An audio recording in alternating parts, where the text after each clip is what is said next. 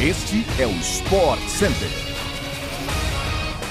Fala fã de esportes, estamos de volta com mais um podcast do Sport Center, o último programa de 2021 e o ano termina tão quente no mercado quanto começou. Eu sou Mariana Spinelli e não se esqueçam de seguir o nosso feed aqui no tocador de podcasts favoritos para não perder nenhum episódio. O Sport Center também está diariamente ao vivo pela ESPN no Star Plus e hoje com uma edição às 7 horas da noite. Teremos também notícias do Jorge Jesus, NFL, futebol europeu e muito mais neste Sport Center no seu podcast que acabou de começar. Sobe o som então, editor.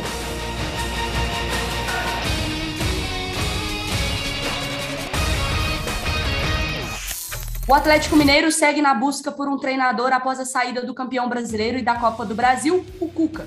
O plano A do Galo até o momento é o técnico português Jorge Jesus, que deixou o Benfica e agora está livre no mercado. Uma primeira reunião positiva com o treinador já aconteceu entre representantes de JJ e o diretor de futebol do clube, Rodrigo Caetano. No entanto, há dois entraves, presta atenção.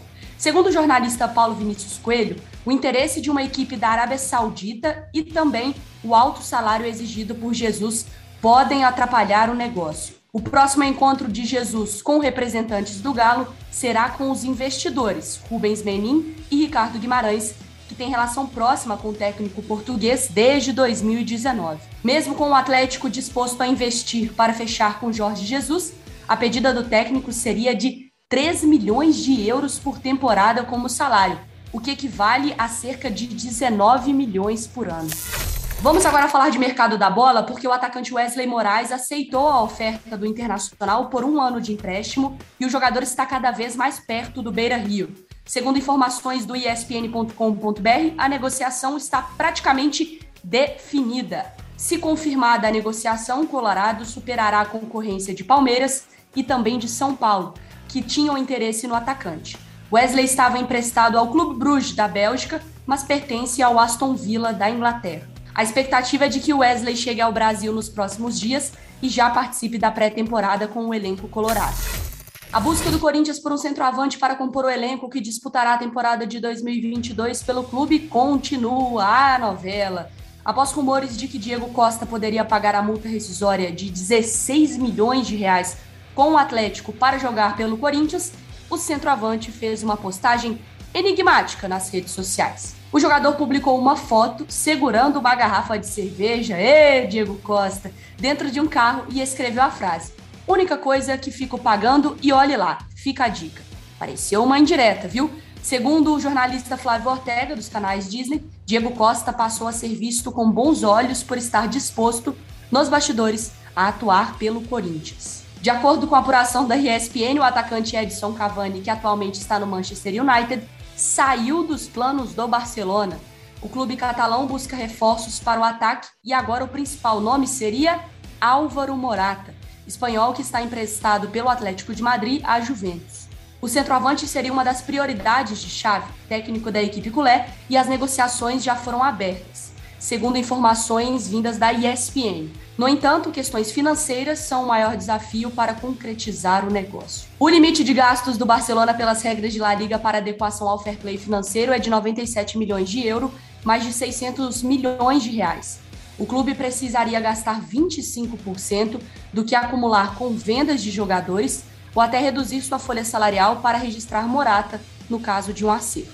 O clube catalão já contratou o espanhol Ferran Torres, ex-Manchester City, nesta semana por 55 milhões de euros. Você continua acompanhando os jogos de La Liga ao vivo pela ESPN no Star Plus hoje, viu? A partir de meio-dia e 15 com Valência e Espanhol em campo. E um dos nomes que pode estar de saída do Barcelona é o brasileiro Felipe Coutinho. De acordo com a imprensa espanhola, o meio-campista já considera um retorno ao futebol brasileiro em 2022 e Coutinho já teria comunicado isso ao clube catalão. O retorno seria uma maneira de Coutinho recuperar a melhor forma em um ano de Copa do Mundo, claro. Também surgiram informações ontem de que a vontade do meia do Barça foi comunicada a Flamengo, Palmeiras e Atlético Mineiro. A saída de Coutinho, seja com venda definitiva ou empréstimo, aliviaria a folha salarial do clube catalão, já que o brasileiro tem um dos maiores salários do elenco. Agora a gente fala de futebol americano. A imagem de Tom Brady quebrando um tablet à beira do gramado tomou conta dos noticiários recentes, em uma derrota por 9 a 0 para o New Orleans Saints no Sunday Night Football. Em uma declaração nesta semana, o quarterback do Tampa Bay Buccaneers afirmou que já foi comunicado pela NFL de que será multado caso repita o comportamento e fez questão de garantir que não quebrará mais nenhum tablet no banco de reservas. Brady também brincou dizendo que não queria arremessar outra interceptação com aquele tablet e por isso se certificou de que ele atingisse o chão. O jogador também disse que o equipamento ficou inutilizável após seu arremesso.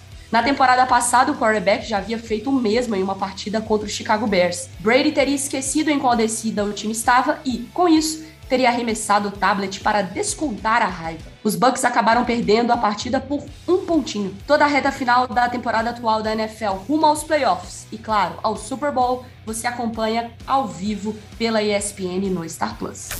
Chegamos ao fim do episódio do Sport Center de hoje. Voltamos a semana que vem, então não se esqueça de assinar o nosso feed para não perder nenhum episódio. Feliz ano novo, muito obrigada pela companhia em mais uma temporada. A gente volta com muita informação, opinião e com conteúdo que vocês já sabem de primeira qualidade. Feliz ano novo, fã do esporte. Beijo!